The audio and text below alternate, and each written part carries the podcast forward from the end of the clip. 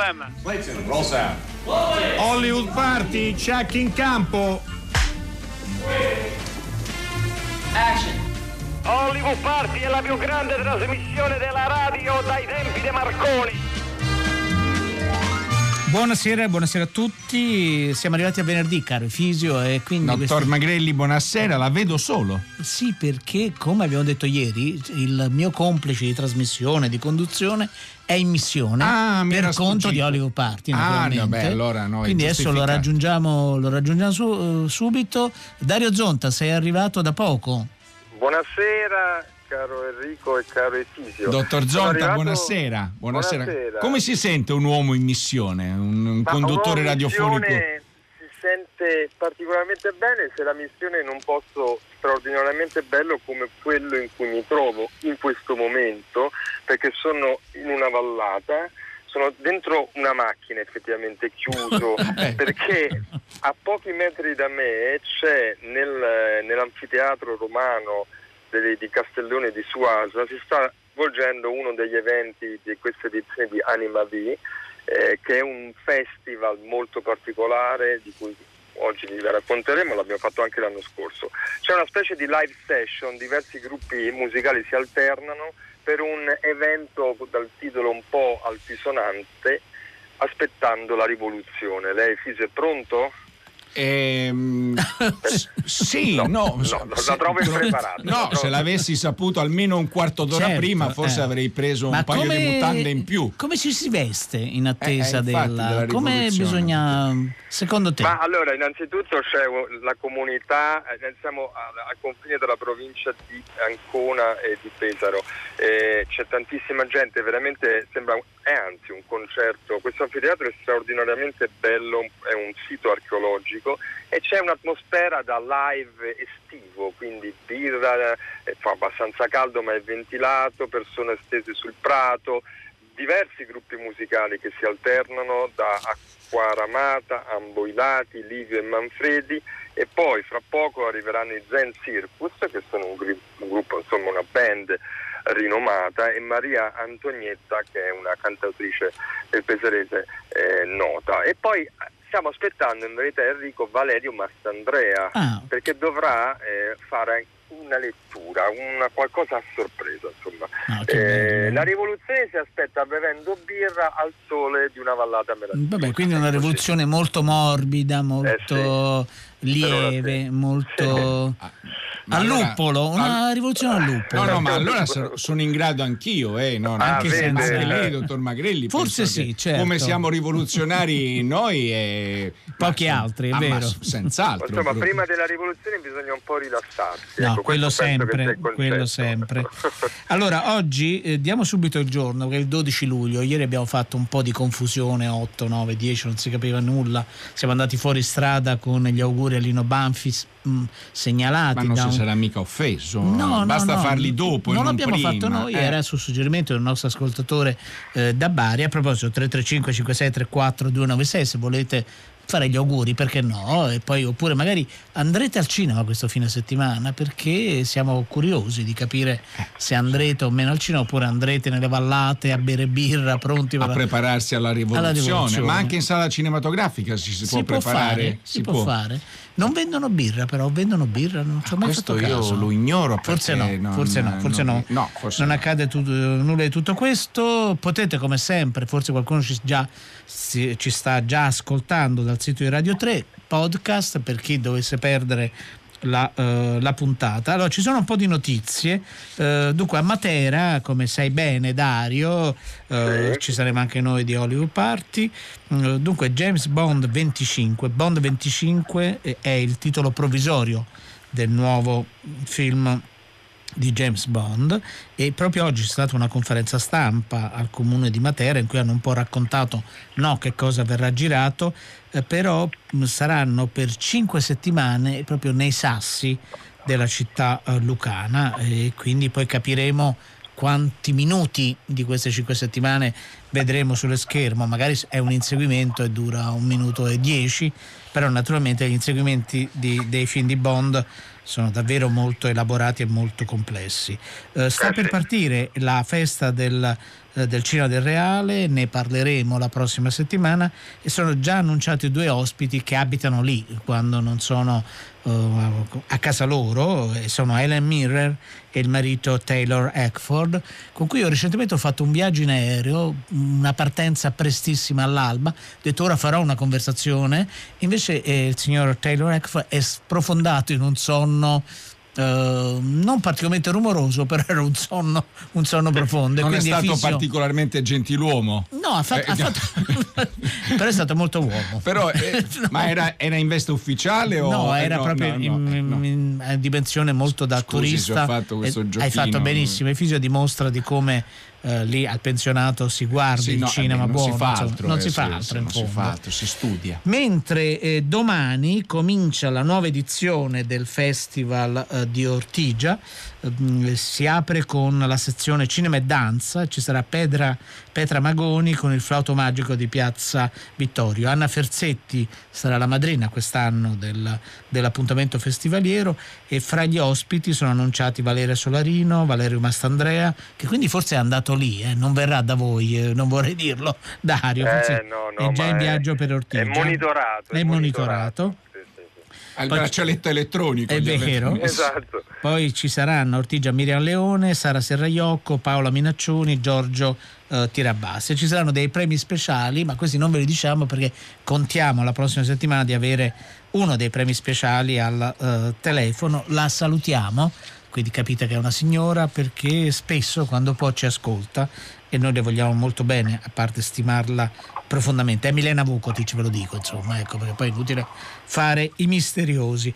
Allora io do il numero di telefono perché sì, oggi c'è il sì, quiz sì, di Efisio. Sì, quello mio. quello, quello tuo, quello, no, quello questo, congegnato, ma no, congegnato, congetturato. Eh, sì, no, è legato a, questo, a questa a questa, in, questo studio profondo che sto facendo delle varie critiche cinematografiche della storia del cinema. Quindi se lei o il molto... dottor Zonta se vogliono eh, darmi lo, lo, Dario, tu te lo ricordi a memoria o lo do io? Allora, 800 me lo ricordo, sì. poi 050 Esatto. E poi c'era un 333 Bravissimo. Bravissimo. Primo indizio. Nella speranza di estrarne per intero i segreti stupori, significa arrampicarsi sugli specchi di un cinema così squisitamente aereo.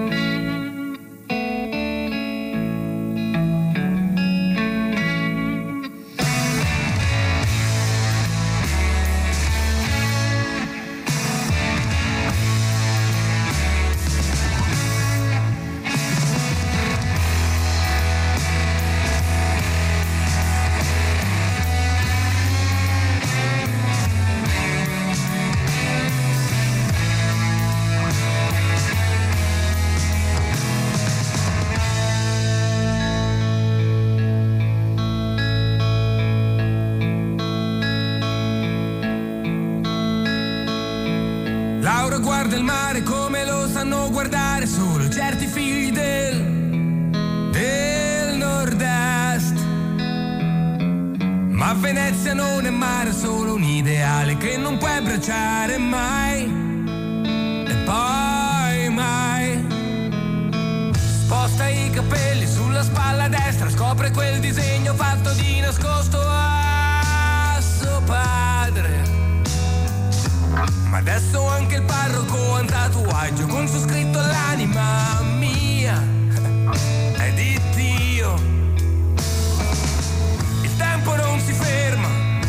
fosse mai fermato quello che è passato, chissà dove è andato.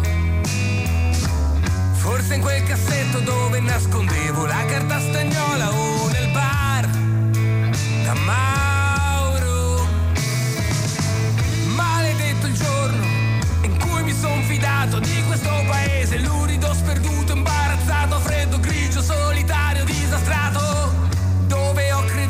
esserti vicino, ma vicini erano solo i guai ed i tuoi. L'ambulanza grida e porta via mio padre, Django ormai è seccato, almeno te l'ho presentato, poi sono scappato. Firenze, Rimini, Ferrara, la piana e l'autostrada.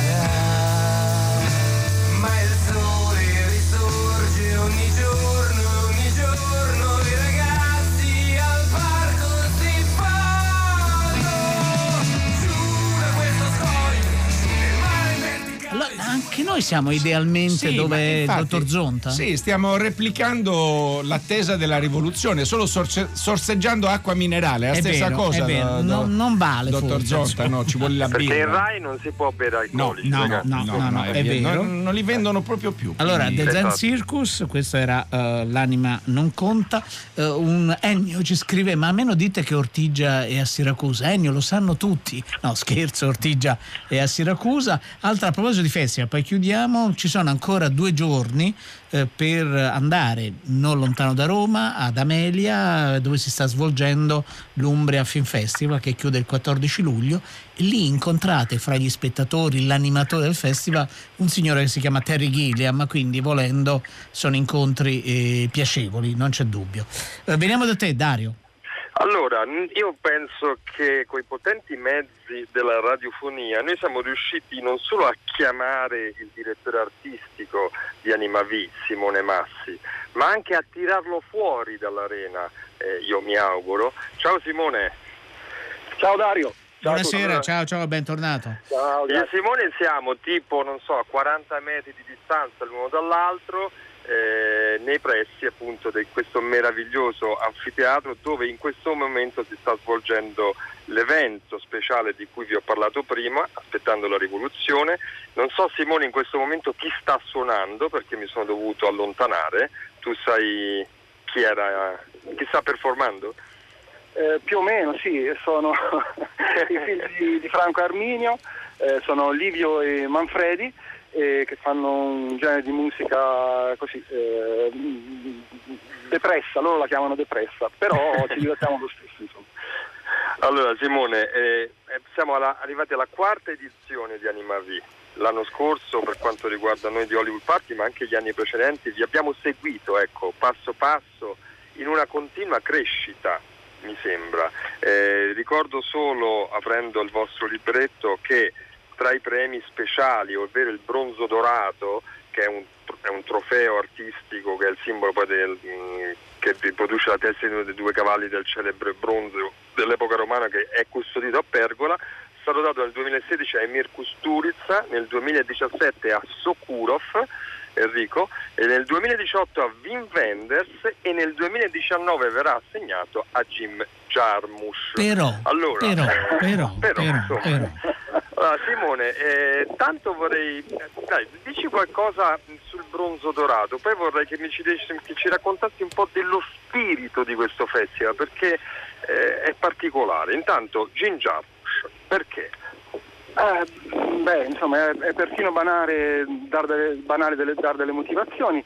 Eh, per me, per- non solo per me, insomma, è uno dei più grandi registi contemporanei, è un autore che non ha mai rinunciato a- alla sua libertà e credo, non lo so, ma credo che in America sia eh, ancora più difficile che, che nel resto del mondo essere, essere liberi, essere indipendenti. E- ed è un autore magnifico che io amo eh, da sempre, ho, ho amato eh, praticamente tutti i suoi film.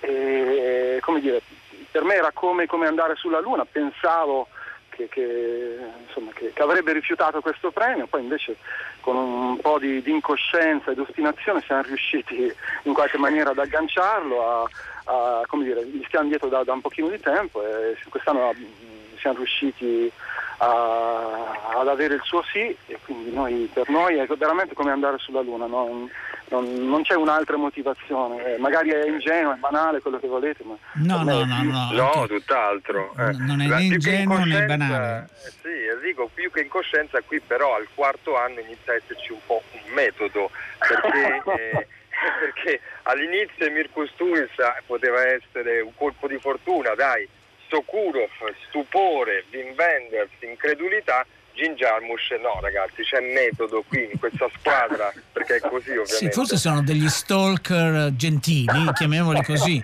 e alla Ma io fine... credo anche che lo so perché io frequento Pergola da questo è il mio secondo anno e sono quei casi in cui venire cioè, e vedere con gli occhi, tu sai Enrico quanti festival ci sono No, certo. in Italia d'estate, sono veramente tanti, ma venire, vedere con gli occhi come loro lavorano e, e come compongono l'architettura di queste edizioni, ma io penso che questo sia uno dei motivi per cui questi grandi nomi poi si convincono di venire. Allora, Ma esatto, quando, sarà, quando sarà a Pergola Jarmusch? C'è già una data? E, allora, la data precisa, diciamo, ci sono, ci sono delle, de- delle date, ancora non sappiamo quella, sicuramente sarà a settembre, questo ve lo posso dire per certo. Verrà Tony Servillo e, e Jim Jarmusch per quelli che noi chiamiamo gli eventi autunnali eh, di Animali. Eh, mi, sembra, mi sembra magnifico. Eh, che dici Dario? Vogliamo ascoltare, Dario Zonta, vogliamo ascoltare proprio un frammento di un film di Jarmusch che ci piace Beh, certo. moltissimo, Broken Flowers. Don, la mia pausa pranzo è quasi finita. Scusa, novità? Guarda, ho qui tutte le informazioni in base alla tua lista, più il piano completo. Ci sono indirizzi, nomi da sposate e in qualche caso il lavoro che fanno. Ho anche una brutta notizia però. Quale? Ti ricordi quella ragazza, quella Miscia Pepe? È morta in un incidente stradale circa cinque anni fa. Ho trovato il nome del cimitero in cui... sì, in cui sta. La piccola Michelle Pepe? Sì, mi dispiace. Ma delle altre quattro ho tutte le informazioni. Bene. Gran bel lavoro, Winston, ma proprio non capisco perché l'hai fatto. Che ci dovrei fare con questa roba? Guarda, ho organizzato tutto il viaggio, guarda. Prenotazione degli alberghi, noleggio delle macchine, tutto quello che ti serve. L'unica cosa che devi fare è dare la carta di credito. Ma di che stai parlando? Le vai a trovare, vai a casa loro e le vedi. Porti i fiori, fiori rosa. Fai solo una scappata. Solo una scappata? Ci sono anche le carte stradali, tutto quello che ti serve. E, e ti ho masterizzato un nuovo CD, guarda. Musica da viaggio. Ecco, quella la porterò. Ah, un caffè per favore, Evis. Bene. Grazie. E poi qualche consiglio? Abiti classici, eh, un po' eleganti. Non farti scappare niente. E sempre, porta sempre i fiori, fiori rosa. E cerca le tracce di tuo figlio, fotografie, qualunque cosa. Riferimenti tipo oggetti di cartoleria rosa o inchiostro rosso e manoscritti se puoi. E se trovi una macchina da scrivere, portami quella macchina da scrivere. Così io verifico se i caratteri coincidono con quelli della lettera. Tu sei un pazzo, Winston. Ammesso che tu riuscissi, per ipotesi, a trascinarmi in questa follia, cosa che non è, non sono un detective, non sono una spia dei tuoi romanzi gialli. Scordatelo. Diciamo dal film di Jarmusch che per fortuna anche in italiano ha ottenuto il titolo originale, è il momento del secondo indizio, vi ricordiamo che anche il venerdì per il quiz di Efisio eh, c'è un'immagine, anzi c'è quarto- un video c'è, c'è un vi- sì, la C'è un regia della, dot- della dottoressa Agnisci è E infatti Coppola è un po' spaventato. era molto spaventato e detto, eh, qui mi Ma ruba chi, è, chi è questa qui che fa questi piani sequenza Ecco. no volevo precisare che si tratta di stralci da critiche cinematografiche non Certo. ci sono scherzi eh? Allora, vado col secondo indizio 800 050 333 tutta intrecciata di dubbi e calata in un languore che deriva dal presentimento di tempi disperati è la storia dei loro rapporti. Che bella recensione. Allora è arrivato un messaggio proprio da Pergola, eh, il nostro ascoltatore si chiama Giorgio, io sono di Pergola ma non riuscirò a vedere Mastandrea, spero dopo di incontrare il dottor Zonta e quindi mi raccomando non sottrarti. Eh? No, non mi sottrarrò. E Giorgio saluta anche Simone, insomma, che telefono Soprattutto non si faccia passare per il dottor Mastandrea, dottor Eh. Zonta, No, eh. no, no, non Eh, posso, posso, lo può fare. eh. Allora, mh, Simone Massi, che dirige Animavi, che è eh, uno tra i più importanti artisti dell'animazione contemporanea italiana e non solo, ha immaginato questo festival da qualche anno che ovviamente ha il suo cuore intorno al concorso internazionale nel quale vengono mostrati film d'animazione eh, tra quelli che eh, Simone reputa i più importanti. Eh, però Simone, ehm, adesso sentiremo fra poco Luca Raffaelli, così ti facciamo tornare alla tua, all'ascolto live. Però intorno a questi film di animazione tu hai costruito qualcosa d'altro, no? Tanto ci sono giurie molto eclettiche, quest'anno c'è Dario Brunori, eh, Jerzy Cucia che è un grande regista, sceneggiatore e disegnatore, poi c'è però anche Mimmo Cuticchio. Allora, non c'è solo l'animazione, che cosa, cosa c'è dentro questo festival?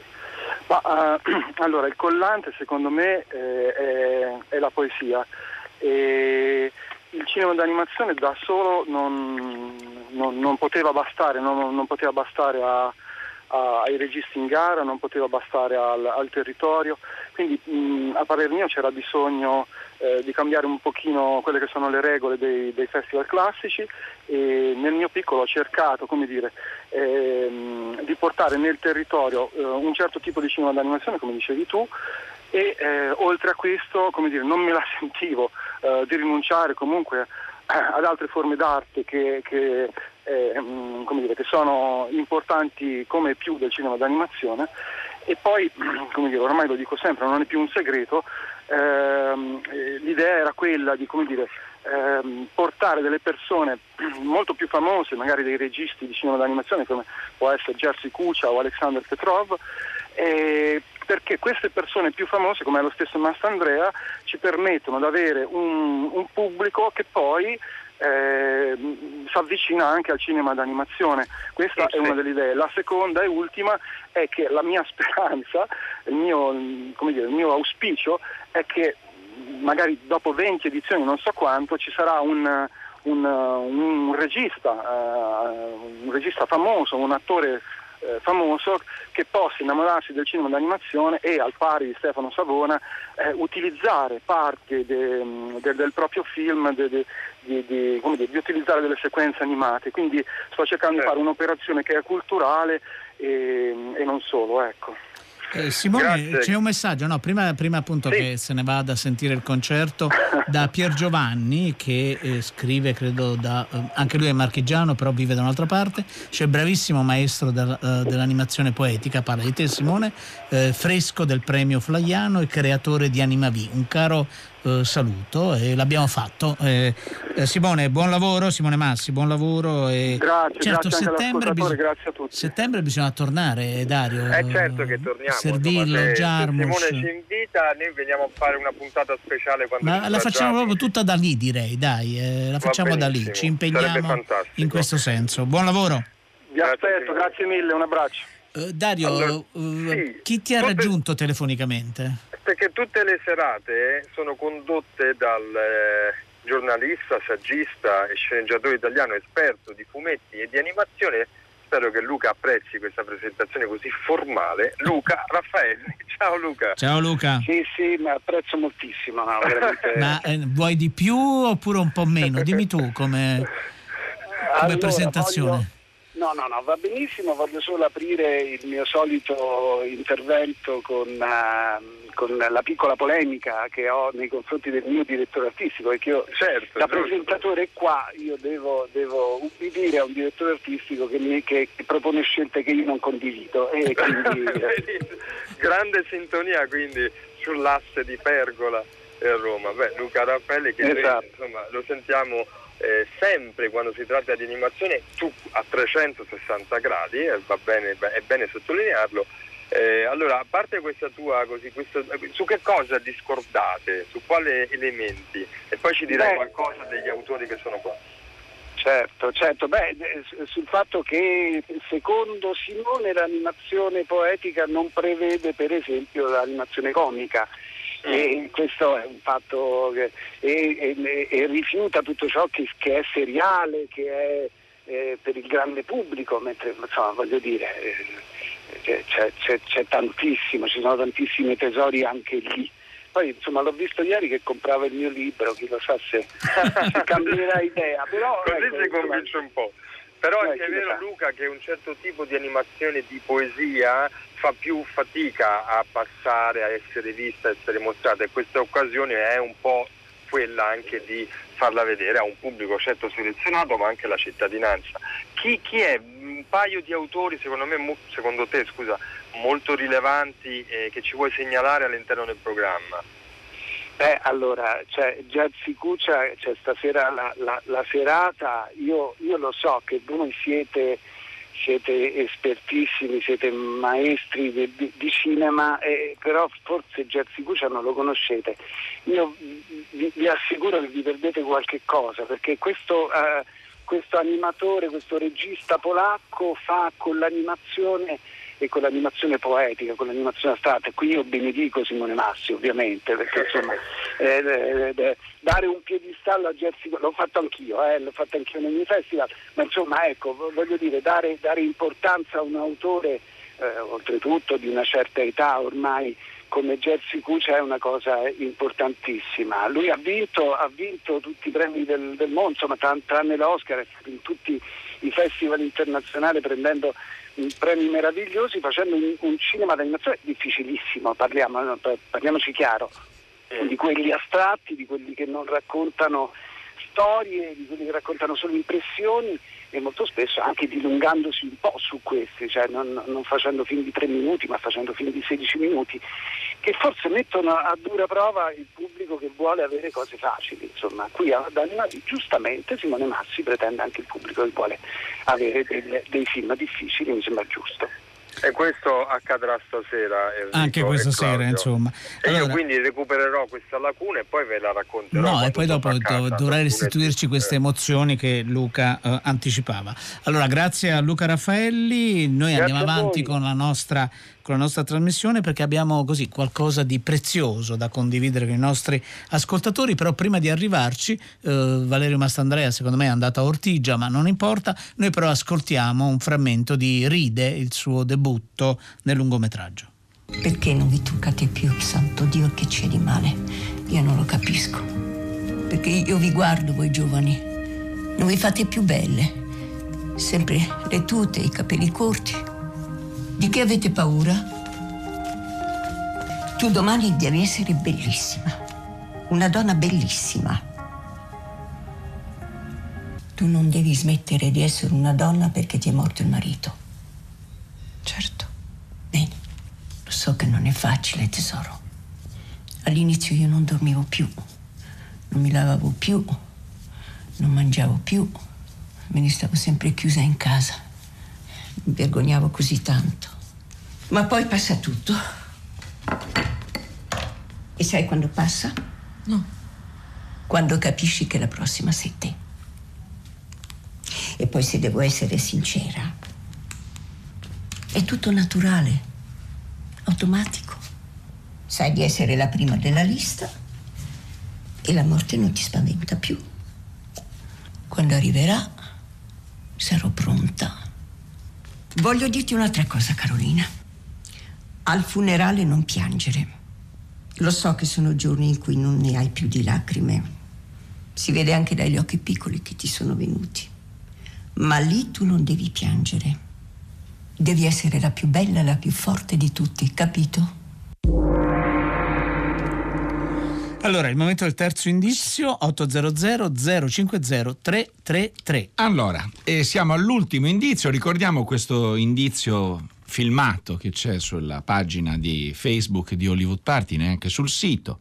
Vado col terzo indizio, ripeto, tratto da una critica cinematografica d'epoca, ecco così diamo una di...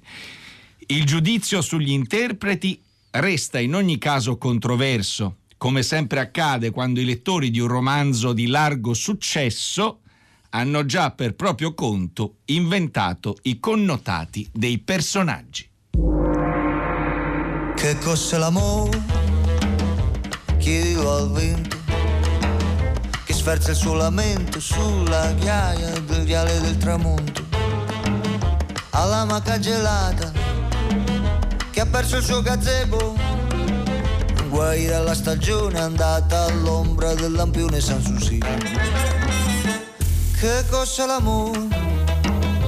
Chiedilo alla porta alla guardarobiera nera e al suo romanzo rosa che sfoglia senza posa al saluto riverente del peruviano dondolante che china il capo al lustro della settima polare e permette signorina sono il re della cantina volteggio tutto crocco sotto i lumi dell'arco di San Rocco.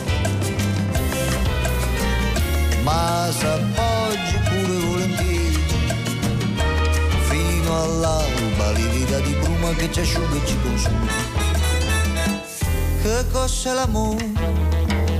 è un sasso nella scarpa che punge il passo lento di bolero con l'ammazzone straniera Allora, questo è Vinicio Caposela, che cos'è l'amor? Dall'ora di religione e l'Arcadia sagacemente, come sempre, caro, caro Dario, caro Dario Zonta, eh, ha scelto questa canzone perché lo diciamo ieri sera, no? parlando con Valenti del festival che si sta svolgendo proprio in questi giorni a Lecce, dedicato al cinema francese. Ieri sera c'è stata la masterclass con Alba Rovacher e noi vi proponiamo proprio due momenti mh, che ci sembrano molto interessanti. Tutta la masterclass dura circa 40 minuti è veramente preziosa. Eh, sentiamo come Alba racconta, Alba Rovacher racconta il suo rapporto con Marco Bellocchio. Marco è sicuramente il mio maestro, lo considero. E eh, la prima immagine filmata che esiste mia è in un suo film e è nell'ora di religione perché quando io, quando io, studiavo al centro sperimentale la mia classe, alcune persone della mia classe vennero coinvolte come seminario nelle riprese del film L'ora di religione, nelle grandi scene di massa.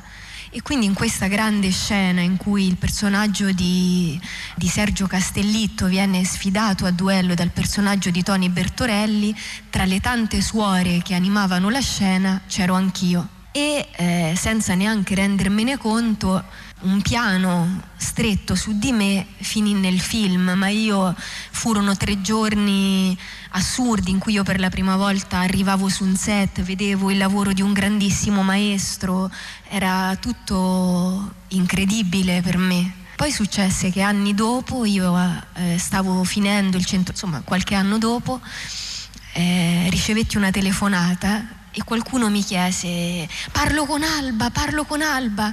Dico sì, sì, dimmi una cosa, ma sei tu la suora di Bellocchio? E io ho detto sì, io interpretavo l'abbiamo trovata, l'abbiamo trovata.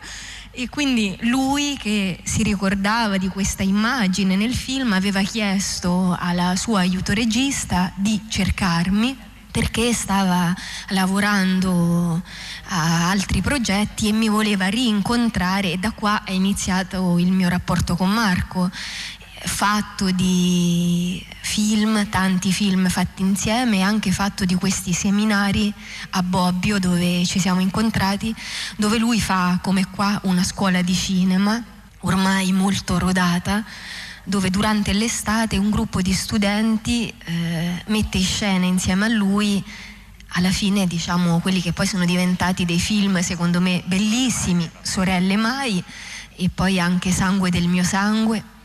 E Marco devo dire che ha una capacità unica, ovvero lui ti porta in un assurdo a me completamente comprensibile è come se sento quando lavoro con lui di fare un passaggio e da questa realtà si finisce in una realtà bellocchiana che sta sopra la realtà, quindi dove la logica muta, dove le relazioni umane mutano, dove è tutto comprensibile secondo dei parametri bellocchiani che io comprendo alla perfezione e dove quindi si inizia una specie di gioco. E per esempio in, eh, in Sorelle Mai eh, lui mise in scena questo scrutinio dove la professoressa Vitaliani, che era questa professoressa che io interpretavo, eh, viveva uno Sturmundrang sentimentale e eh, era continuamente distratta perché aspettava dei messaggi in un telefonino e questi messaggi non arrivavano di un fidanzato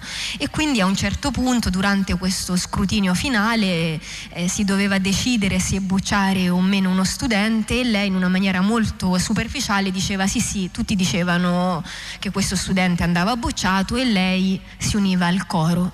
Poi veniva il secondo giorno di scrutinio e lei avrebbe dovuto dire, secondo la sceneggiatura che mi era stata data, un, un piccolo pensiero rispetto alla sua scel- decisione del giorno precedente e al suo errore. E Marco quella mattina, e forse era proprio quella mattina, arrivò da me e mi disse, guarda Alba, io questa notte ho scritto delle paginette che vorrei che la professoressa Vitaliani, il tuo personaggio, dicesse e mi ha consegnato dieci pagine scritte a mano e mi ha detto vai di là, studia dai che tra una mezz'oretta giriamo. E io dico, ma Marco, ma sono dieci pagine, ma è una cosa, è un monologo, ma come si fa? E in realtà quello che dicevo prima, la capacità unica di Marco, che è un artista geniale per me, quel monologo in realtà già io da qualche parte lo conoscevo, era dentro di me, dentro quel personaggio e quindi dopo una mezz'oretta io mi sono ritrovata a mettere in scena con lui questo lunghissimo monologo e era tutto facile. Allora io credo che quando le cose sono così facili è perché allora è l'arte che, che ci muove e l'artista, in quel caso l'artista era Marco, ecco e con Marco si lavora così. Questo appunto è uno dei tanti momenti importanti di questa masterclass. Eh, che bello Dario Zonta, no? sentire e quello che ha detto e come ha raccontato soprattutto questo momento, le paginette scritte a mano, il cambio di sceneggiatura, è tutto assolutamente eh, vero. Eh, faccio una della micro autobiografia perché ero presente a Bobbio in quel momento ed è stato veramente un momento sì. speciale, devo dire. e Ora abbiamo- anche con grande lucidità Alba descrive il mondo bellocchiano che sta il sopramondo bellocchiano diciamo così. È, proprio una vera lezione di cinema in questo senso. Cioè ci dice molto chiaramente il suo universo No, no, no, è vero. Allora, eh, dobbiamo ringraziare Luca Bandirali, no? proprio perché se poi la qualità del sonoro ha mobilitato eh, i tecnici del suono che appunto rendevano possibile alle persone che hanno seguito ieri sera a Bari, a Lecce, scusatemi, eh, questo eh, incontro. Un altro momento che abbiamo scelto del- dell'incontro di ieri sera è il momento nel quale Alvaro Rovacher ragiona su una serie televisiva e alcuni film in cui c'è una dimensione o il suo personaggio si confronta con, eh, con la dimensione religiosa, con la dimensione eh, della fede. Allora, intanto credo che l'attore per definizione eh, deve essere qualcuno capace di credere all'invisibile, di credere alla cartapesta che diventa un castello, a un sentimento che non prova, un sangue che è fatto di pomodoro. Quindi diciamo questa è già una capacità intrinseca dell'essere attore che quindi secondo me ogni attore coltiva e nutre come può per far sì che tutto quello che poi mette in scena sia per lui credibile per primo e quindi poi anche per la gente che eh, vivrà con lui quella storia. Poi eh, rispetto ai film che tu hai citato, pensiamo a Troppa Grazia, in cui eh, parlo perché non so quante persone poi hanno visto i film, si racconta in una commedia di un personaggio che inizia a dialogare con la Madonna. E quindi comunque un assurdo. eh, il miracolo ha a che fare, questa equipe di scienziati che ha a che fare con qualcosa di miracoloso, ovvero una Madonna che piange sangue. Penso a Lazzaro Felice e anche quello è un film che comunque indaga in un certo senso un miracolo perché questo personaggio a metà del film muore eppure ritorna identico, il tempo non lo ha scalfito, ha attraversato gli anni senza portare addosso i segni del tempo, quel tempo che invece ha mutato tutti i personaggi che lui nella storia rincontra. Allora io mi chiedevo, ma come mai il cinema, la televisione ora va a indagare questo altrove, questa dimensione che esce dalla realtà. E mi sono detta, poi non lo so, che ta- viviamo in un periodo talmente indecifrabile, tutto quello che ci capita, penso proprio alla concretezza dei fatti che stiamo vivendo, politici, è tutto per me almeno indecifrabile e mi sembra che quindi l'arte eh, vada a cercare da un'altra parte, come se la realtà che stiamo vivendo ora è, è impossibile da mettere in scena, talmente è, a mio avviso, assurda. Rispetto a me, eh, sicuramente a me interessano i personaggi in bilico che stanno sempre sul bordo di quel precipizio, eh, mi interessano i, disa- i personaggi che, che portano un disagio e quindi in modo diverso poi anche io scelgo dei personaggi che magari incarnano, penso a Giovanna, penso a...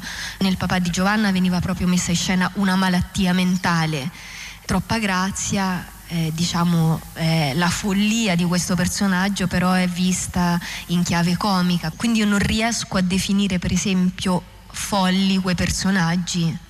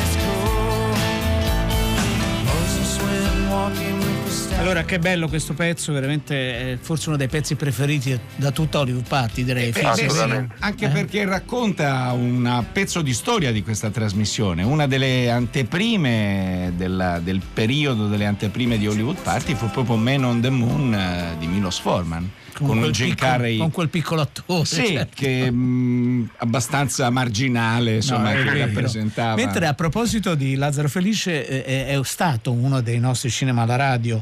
eh, l'hai fatto proprio tu, Dario, se non ricordo male, no? insieme eh, ad Alice. Sono arrivati un po' di messaggi, li sto stampando, per cui qualcuno ha scritto eh, Bellocchio ha una visione e sensibilità femminile, eh, qualcuno ha scritto anche se diversa, Alba è brava e bella come la Magnani, meravigliose, eh, straordinaria Alba come, come sempre, grande persona, grande eh, attrice. Mentre al cinema Tiberio di Rimini, visto che prima si parlava all'inizio della puntata di birra, eh, al cinema Tiberio di Rimini la birra la offrono. Quindi uno vede il film e, No, beh, e io si che- bea. le volevo fare una domanda, a tut- volevo farvi anzi una domanda. Ma a Ortigia si può aspettare la rivoluzione come Forse dove sì. sta il dottor Zonta? No, perché secondo me Mastandrea è a Ortigia. allora io fa- fa- fa- mostrerò testimonianza fotografica del fatto che Massandrea prima o poi arriverà qui. No, no, è vero. Mentre è arrivato un messaggio molto, molto bello di, di Pier Giovanni che dice bellissimo Hollywood Party contiguo al fumetto, che storyboard, ma questo ci piace davvero molto. Allora, questa canzone ci parla ancora della Luna, questa settimana abbiamo fatto una strisciolina leggera leggera sui film, Eh è la Luna. inevitabile, eh, siamo arrivati, eh. Siamo arrivati, Eh, la prossima settimana ci sarà proprio un'alluvione e noi non ne parleremo più perché siamo fatti, siamo fatti No, così, Si insomma. arriva al giorno, basta, poi è finito. Noi ci fermiamo un pochino prima perché è stato tutto accaduto in Italia la notte fra il 19 e il 20 di luglio e noi abbiamo giocato d'anticipo. Allora vogliamo andare un po' al di là, no? Perché nel, nel cinema che cosa è accaduto? Appena I dietrologi. Sono, sono arrivati, sono arrivati sulla Luna, hanno un po' smesso di fare film sulla, sulla Luna e però curiosamente Capricorn One, che è un film bellissimo, un film del 1978, ricordo ancora il cinema dove l'ho visto, non, non offrivano la birra però, eh, mette in scena, è un thriller intorno allo spazio, eh, ci sono molte tensioni, la partenza di questo eh, Apollo, non ricordo che numero fosse, eh, va il vicepresidente, non il presidente degli Stati Uniti, poi parte il razzo, ma gli astronauti vengono portati su un set dove si simula un, un, Un allunaggio. no, un arrivo su Marte. È pensa, vero, sì, sì, un arrivo su su, Marte, Marte. vero, no. Perché poi e, e lì già cominciava no, l'ipotesi che eh, poi il viaggio sulla Luna non ci fosse mai stato e poi negli ultimi anni sono davvero tanti i film che giocano su questo elemento, no? Eh, quindi allora l'ha, girato Kubrick, non l'ha girato non so, bene, non so bene chi altro, a noi non ci importa che l'abbia girato, vi proponiamo un frammento di Capricorn One, se vi capita vedetelo perché è veramente un film importante. Mi ricordo quando nacque Charles e ci andammo a sbronzare un'altra volta. Noi due assieme, Capitan Terribile e lo scienziato pazzo. Parlavamo di raggiungere le stelle e il barista ci disse che secondo lui avevamo bevuto troppo. 16 anni. E poi Armstrong arrivò sulla Luna e noi piangemmo. Eravamo così commossi. Willis, tu e Walker arrivaste in quel periodo, tutti pimpanti, e mi vedeste con la sola camicia che portavo andare eternamente in giro con un piccolo calcolatore in mano. Ma anche voi vi appassionaste in quello che facevamo. Ricordo benissimo quando Glenn portò a termine il primo orbitaggio del Mercury. Avevano messo dei televisori giganti alla stazione centrale e decine di migliaia di persone persero il treno per rimanere a guardare. Ma poi, quando l'Apollo 17 arrivò sulla Luna, la gente cominciò a telefonare alla TV per protestare perché la replica di Lily e io era saltata. La replica, badate bene, avrei capito se fosse stata una nuova serie, in fondo sempre meglio di una passeggiata lunare, ma erano repliche. È incredibile. E poi all'improvviso tutti cominciarono a lamentarsi per l'eccessivo costo. Valeva la pena di spendere 20 miliardi per andare su un altro pianeta? E allora il cancro e il sottosviluppo non sono più importanti? Quanto si può valutare un sogno? Dico io, da quando in quale amministra un contabile le idee? Allora, questo era Capricorn One, c'è un vincitore. Beh, io non posso crederci, eh, mi congratulo, voglio sapere chi è, il suo nome, da dove chiama, eh, devo, devo sentire, come ha indovinato, quale, Mi quale- chiamo Silvia, Silvia Guala da Casale Monferrato. ecco, il- da quale indizio Silvia? Ha unito l'indizio, diciamo l'immagine del campo da tennis Sì. con l'ultimo indizio. E il film era? il giardino dei Finzi Contini. Bra- beh, complimenti, Bravissima, complimenti. bravissima, Se bravissima capita Silvia. dalle parti di Via Asiago saranno lieti di ospitarla quando vuole. Ah, no. Se lo merita. Buona serata e buon weekend. Vedi, io sono contrario alle immagini, queste Eh, immagini infatti, aiutano anche- troppo. eh, Sì, aiutano troppo. Aiutano, ha ragione poi- lei. Poi si vincono dei premi così importanti. Appunto, Eh, eh, quello- la Rai rischia di andare in bancarotta. eh, eh, cioè. Domenica Cinema alla radio, cofanetto Woody Allen, Manhattan, condotto da lei, dottor, dottor Magrelli. Dottor Zonta? Sì. È, è pronto per la rivoluzione? Sì, adesso faccio una birretta e poi vado. va bene. E allora andiamo con i titoli di coda. eh, trasmissione realizzata da Francesca Levi, Maddalena Agnici, Gaetano Chiarella, Massimiliano Bromo, Riccardo Amorese, Alvaro Orvacher, Simone Massi, Luca Raffaelli, il dottor Magrelli, il dottor Zonta, il E, e Fisio Fisio Mulas, il dottor De Pasqualis, cioè, tutti, eravamo tutti, tutti, pronti per la rivoluzione? tutti O pronti per la con la birra però.